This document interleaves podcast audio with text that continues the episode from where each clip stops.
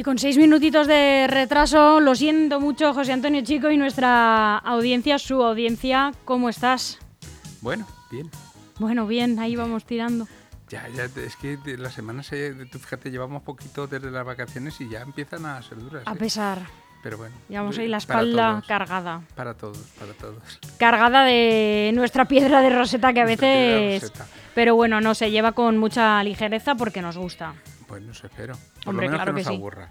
Claro que sí. Me llama siempre mucho la, atención eh, desde... desde mm, bueno, quien nos esté escuchando a través de nuestra web, lgnmedios.com, no, porque lo hace como lo tiene que hacer, que es escuchando esta radio, esta emisora, pero eh, creo que no llega a verse tampoco quien esté disfrutando de este episodio eh, por nuestro canal de YouTube, al que no hay que olvidarse que hay que suscribirse para no perderse ningún contenido, pero siempre me llama mucho la atención estos esquemas que se trae José Antonio eh, en, su, en su tablet eh, porque me encantan, me recuerdan a, yo creo que a, los buenos esquemas que se hace un gran estudiante o un gran profesor.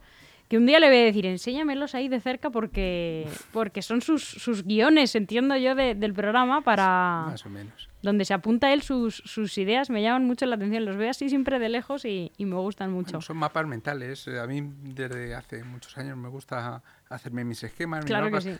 yo soy una persona muy olvidadiza, de una memoria horrible, horrible. Eh, no se me da mal relacionar conceptos, pero mm, el problema que tengo es que mm, recordar de memoria, como hay gente que te recuerda una frase, vamos, no una frase, un libro casi entero. yo no, o sea, para eso soy un desastre. Entonces prefiero hacerme mis esquemas, organizarme bien las ideas mentalmente y, me ayuda mucho pues llevar siempre, yo siempre voy con la tablet o con el móvil y llevo mis esquemas sobre lo que voy a hablar, sobre lo que mm, tengo preparado y así no me pierdo nada. O eso intento. Es que si uno es más despistado o más olvidadizo, que a mí me pasa mucho, eh, ¿qué remedio mm, que llevarlo apuntado? Y no hay otro remedio. Y aún así, muchas veces mm, después del programa cojo, miro y digo, uy, si me he saltado esto y esto y esto. No, no lo he contado. Pero bueno, es que tampoco puedo estar todo el rato aquí. Yo soy menos digital que tú y, y, yo sin mi agenda no soy nadie. Bueno, yo es que esto me sirve para todo. Siempre me la, pido a los Reyes Magos en Navidad y, y, la verdad que siempre me la conceden porque yo creo que piensan... La agenda analógica. La analógica, analógica. La agenda del boli ir escribiendo. Y yo siempre con mi boli en la mano... Eh, boli y agenda. agenda analógica de papel. Pues Sin eso estoy perdida. Mm. yo llego al trabajo y como no tenga apuntadas las cosas, digo, Dios mío, ¿por dónde voy hoy? Pues ah, también lo puedes apuntar en el móvil. Soy de la vieja escuela. Soy un alma, pero siendo una, chica joven como tú, vamos. Un alma vieja. ¿Y, si pierdo el móvil?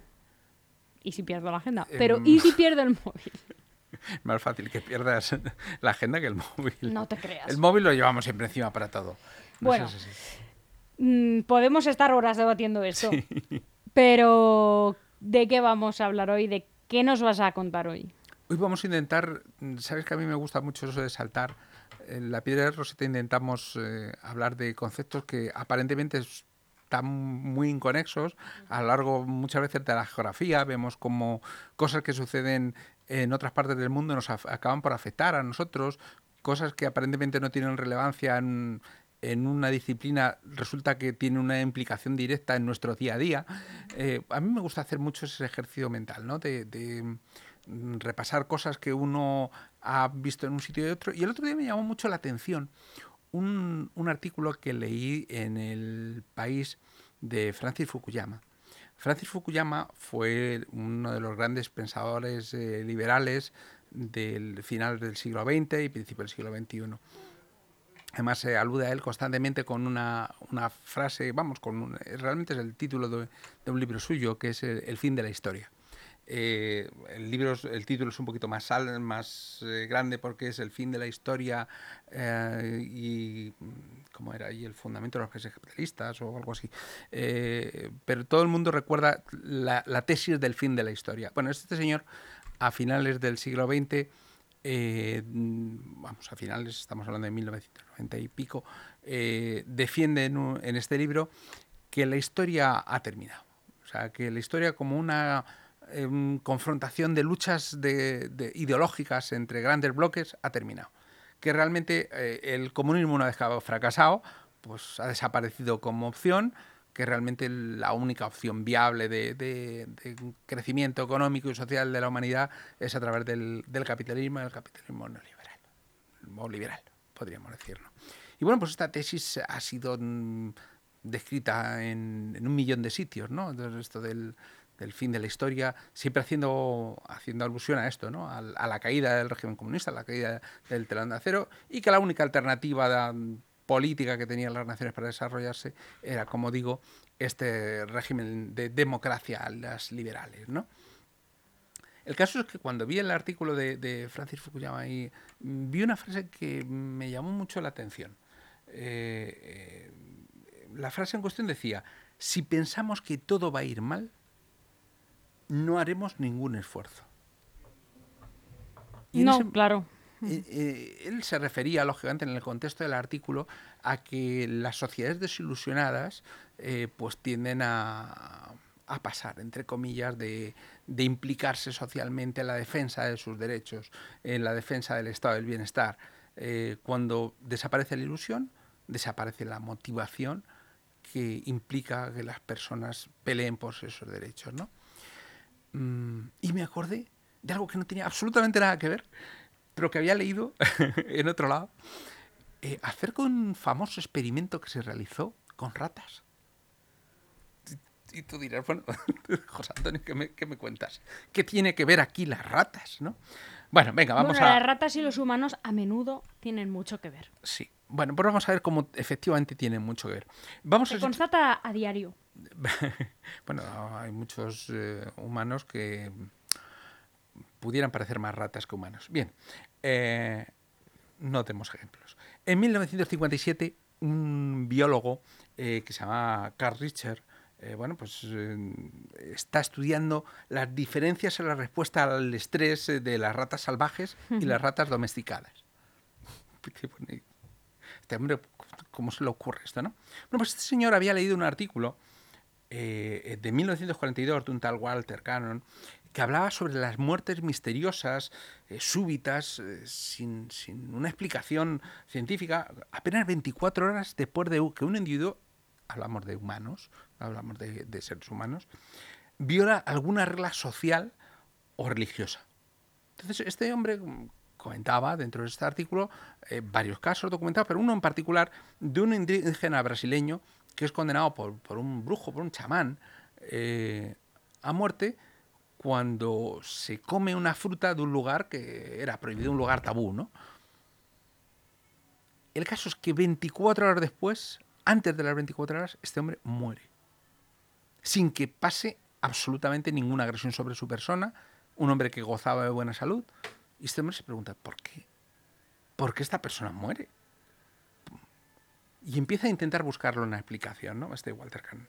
Bueno, eh, al final acaba pensando que hay un estado de miedo eh, que es persistente, siniestro, que acaba con, que es capaz de acabar con la vida de un ser humano eh, a través de un shock por un exceso de adrenalina.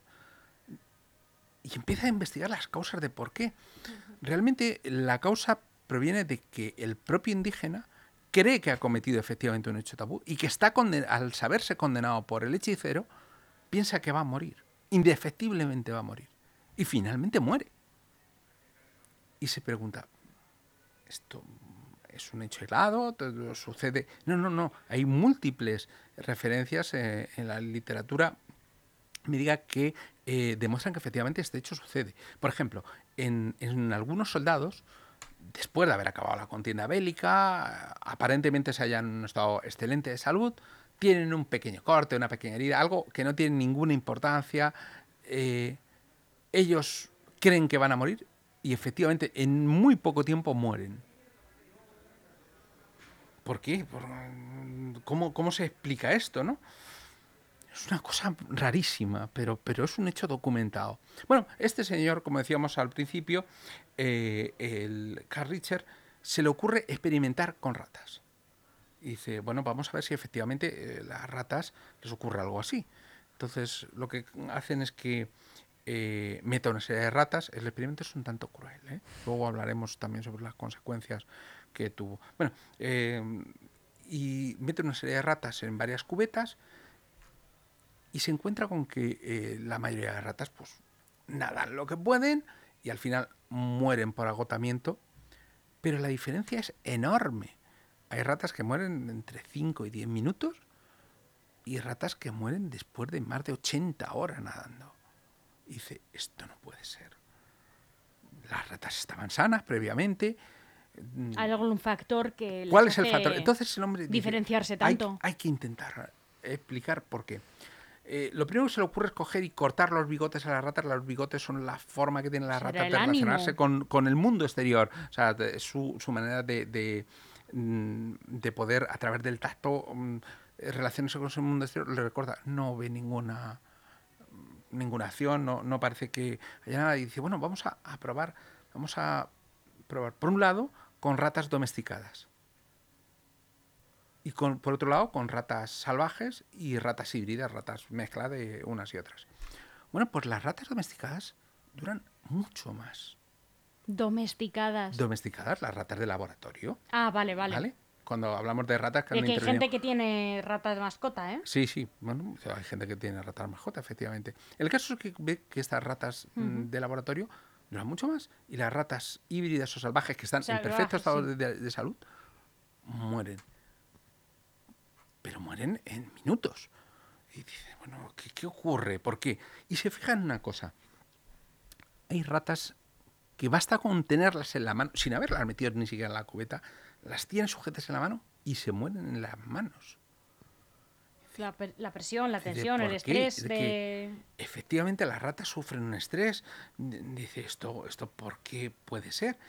Lo curioso es que hay otras a las que no me coge las manos, las mete en el agua y le pone unos electrodos y lo que veis que mueren, pero no por shock, por exceso de adrenalina, sino por una desaceleración del ritmo cardíaco.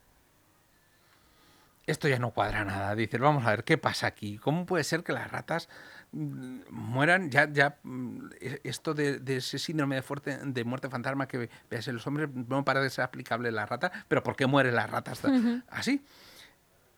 Entonces él, dice, bueno, vamos a diferenciar. Yo encuentro dos factores, él piensa. Dice, por un lado, estamos restringiendo, mm, lógicamente, la libertad de movimiento de las ratas, y por otro lado, la- cuando las metemos en el frasco de vidrio, le estamos confinando. Por tanto, él elabora una hipótesis, y es, las ratas se rinden.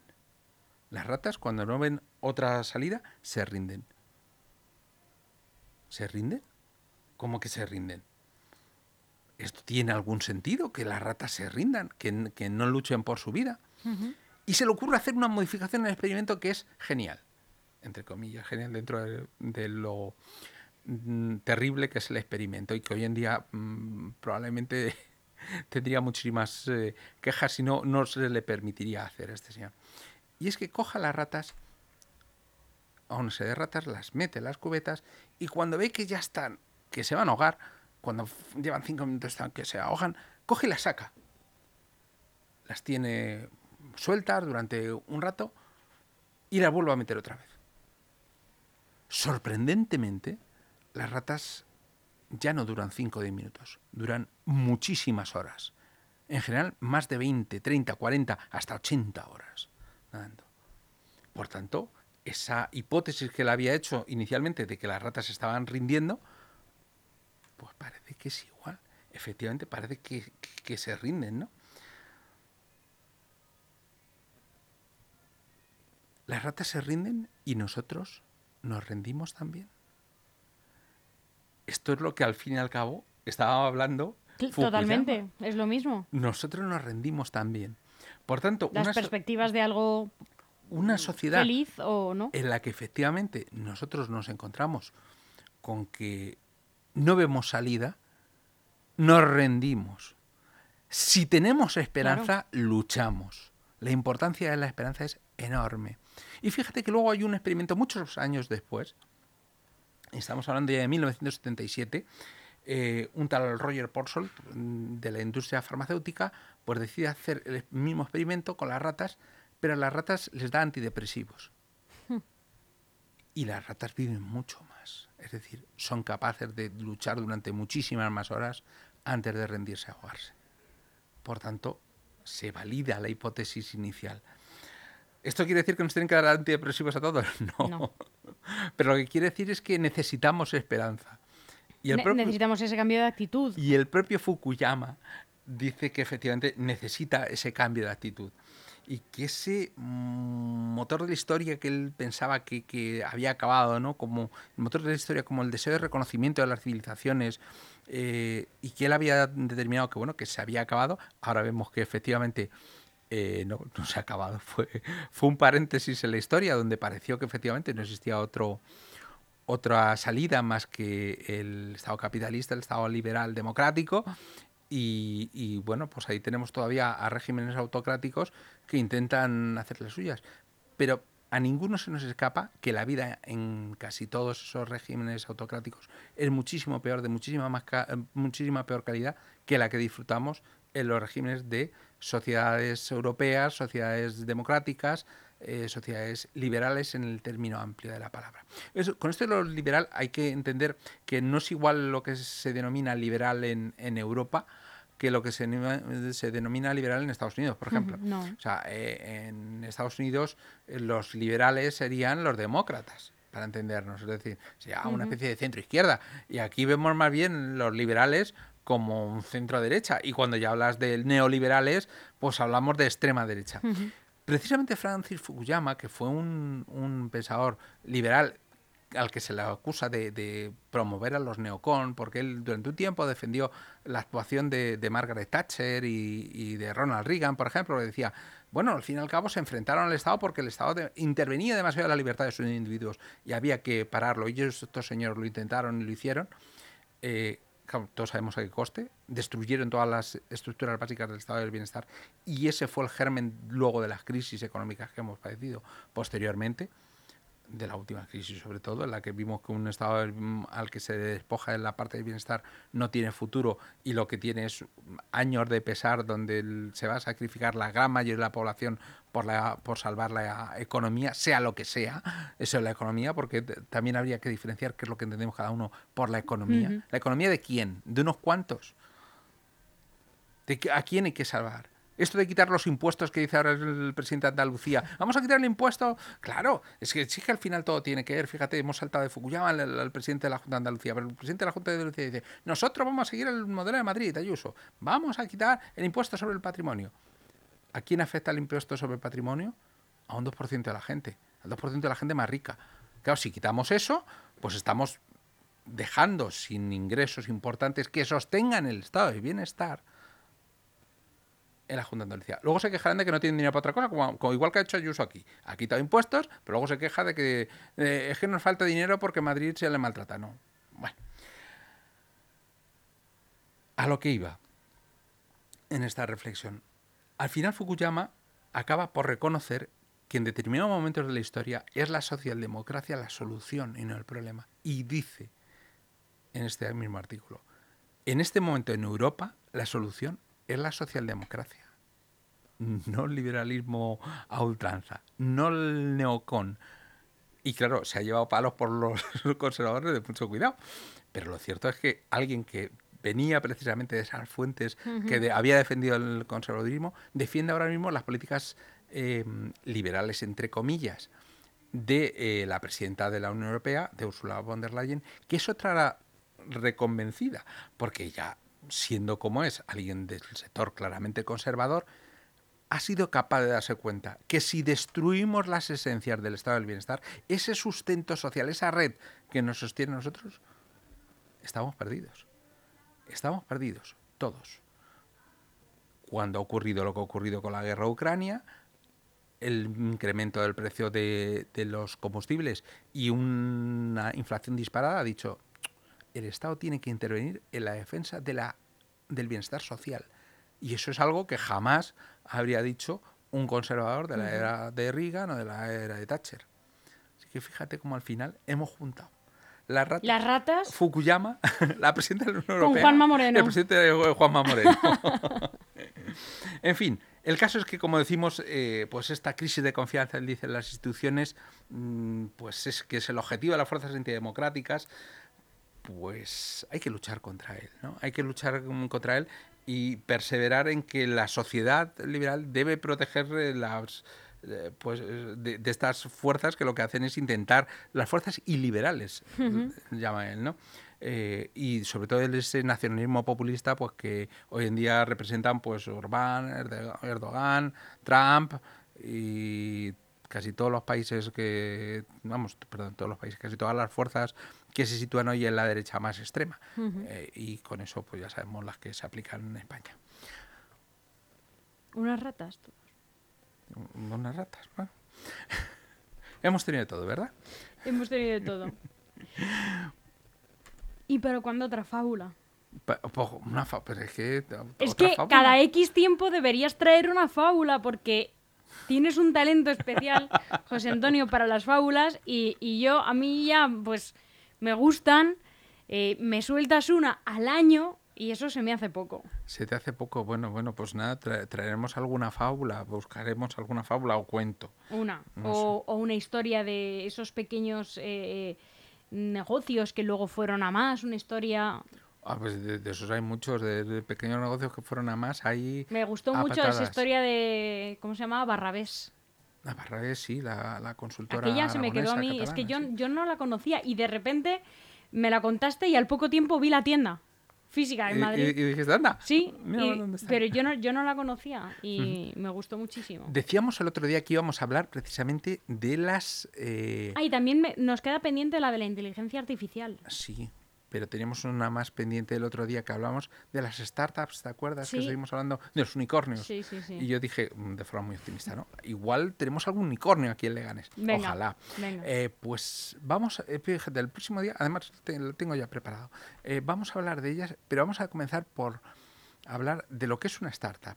Sí, porque hay mucha gente y muchos vecinos eh, de Leganés que no saben lo que es. Claro, pues hablaremos de lo que es una startup, de cuándo podemos considerar una, que una empresa es una startup, de qué condicionantes hay. Además, este, este año precisamente se ha aprobado una, una ley que está regulando el nacimiento de estas empresas, de, las startups, y bajo qué condiciones puede recibir financiación. Fíjate que te voy a contar una cosa, eh, si no te importa, para, que, para que veas, ¿no? Em, eh, yo tengo un vecino, eh, un amigo, ¿no? desde la infancia, que es informático. Y entonces, eh, pues en una boda, em, mi hermano le pregunta, oye, fulanito, no voy a decir el nombre, mm, por si acaso, oye, fulanito, ¿qué, ¿qué, tal? ¿Qué tal te va? ¿Dónde estás trabajando ahora, no? Y entonces, fulanito, en el ruido de, que, se monta en un evento así, en una boda, le dijo, ah, pues estoy ahí en, eh, pues con el negocio de las startups. Y no, no, no lo entendió. Y le dijo, ah, pues, joder, pues qué bien, si es lo que te gusta, pues oye, adelante. Yo, ¿estás contento? Y le dijo, sí, sí, súper contento. La verdad que he descubierto ahí un mercado que, que todavía hay mucho por explorar y estoy contentísimo. Y entonces, total, que al día siguiente dijo, fijas lo que, lo que me ha contado fulanito que, bueno, que estaba contento en el trabajo anterior, pero que bueno, le, le pregunto a qué, se dedica ahora y me ha dicho que le ha dado que nada, que, que ahora está en el negocio de las tartas. y nada, y, claro, nos echamos todos a reír, sobre todo yo, porque yo sabía el, el, trabajo que, que, había cambiado y, claro, eh, y digo, pero ¿cómo le has entendido que ahora se dedica a las tartas si es informático? Y dice, pues yo le he dicho que, oye, que adelante, que si ha decidido cambiar de sector y que ahora está feliz con, con esta cosa, pues que adelante. Él me ha dicho que está súper contento y le he dicho, y claro, yo le dije, a las startups, no a las tartas. bueno, claro, nos echamos todos a reír. Oye, pues pudiera haber sido a las tartas. Tú sabes como una revolución en las pastelerías, de, esto ya hace algunos años, ¿no? Pero una, una revolución, tú no sé si recordarás el momento en el que las tartas de repente empiezan a ser ofrecidas por las pastelerías con una cara encima o con, un paisaje o con un escudo, no sé qué, con una impresora. Claro, pues, eh, de, unas obleas comestibles. Efectivamente, pues, pues, al final eran informáticos, lógicamente, los primeros que se les ocurre esto. O sea que pudiera haber estado el hombre también rico a las tartas. Pudiera haber sido. En fin, José Antonio, gracias. Gracias a vosotros. Un abrazo.